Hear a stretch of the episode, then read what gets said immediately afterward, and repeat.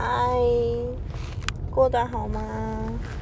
啊，今天呢是一个比较特别的日子，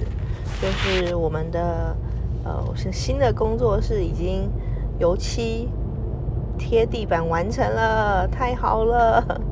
然后呢，接下来的接下来就是呃只剩下招牌挂上去，然后家具摆进来，那应该就会成为呃可以开幕这样子。然后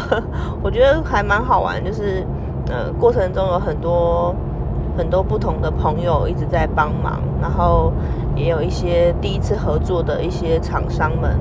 那呃我觉得都还是一种新的学习啦，因为你必须要下很多决定，然后你不能觉得这些决定很琐碎很麻烦。那如果你不喜欢麻烦，那可能就是要找设计师从头到尾帮你决定好，可是花费可能就会比较高一点点。然后，呃，我觉得这这整个筹备的过程中，大概将近一个半月嘛，就是几呃这个月过完应该是两个月。一个半月、两个月以来，我的最大的感触就是，除了沟通以外，还要就是心情要很稳定。你不能因为外在的事情然后受到干扰。那我想分享一些呃碰到的事情跟大家说。那其中一个是，就是我们以前有一个朋友，然后他就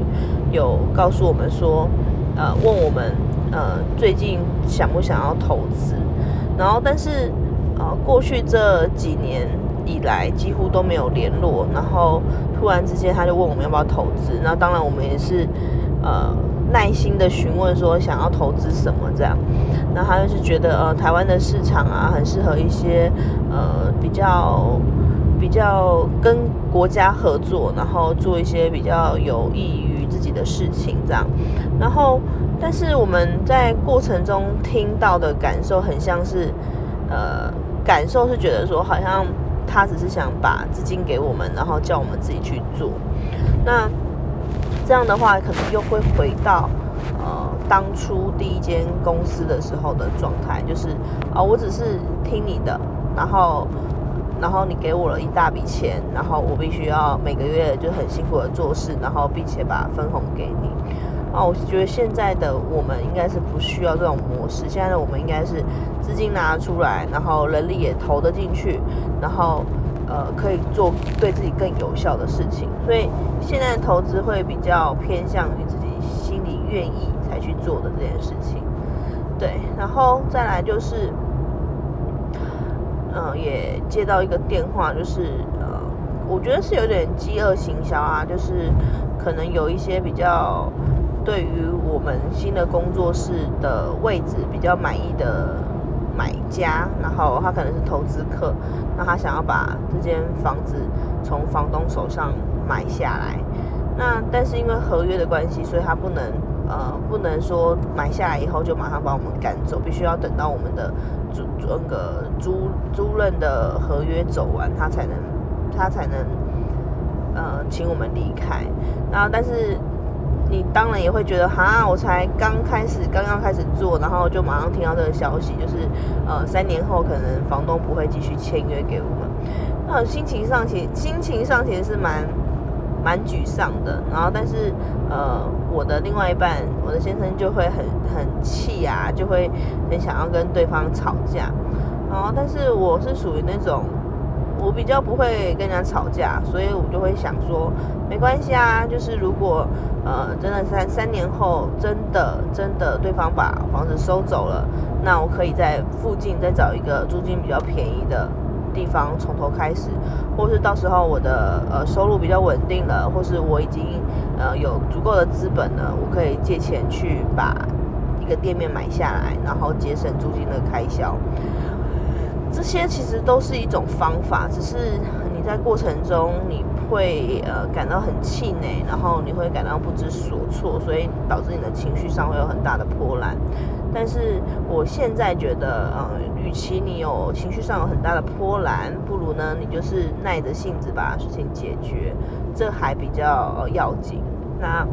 呃也想分享一个，就是在过程中，呃，我常常会因为。呃，另外一半的一句话啊就会觉得很伤心，或者觉得很难过，或是有点忧郁这样，那朋友就会告诉我说。呃，你应该要感谢他是这么用心的在陪伴你，然后再想办法把事情完成，而不是一直看他不好的那一面。所以我就想起来，对哎，我之前都是一直习惯于看对方的缺点，比如说，我就觉得哦，你好爱管闲事哦，然后你很嗯很，我不喜欢你这样子，就是会会很检讨别人。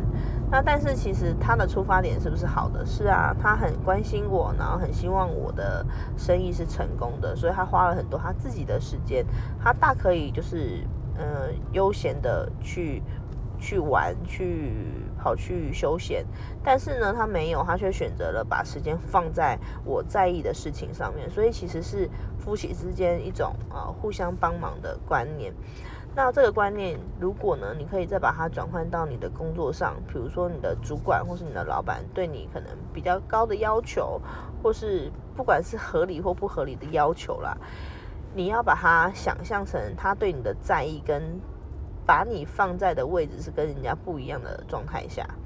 扪心自问自己是不是有尽力了，然后如果有尽力，那还是达不到要求，那可能是不是能力不足？如果有尽力了，然后他还是挑剔，那是不是他呃的要要求过高，跟你的那个表现不成正比？就是当你抽离了这件事情，不要以自己自己为出发点，你换成用对方的出发点去看的时候，你就会比较没有那么多的怨怼，跟比较没有那么多的排斥。这是我的一点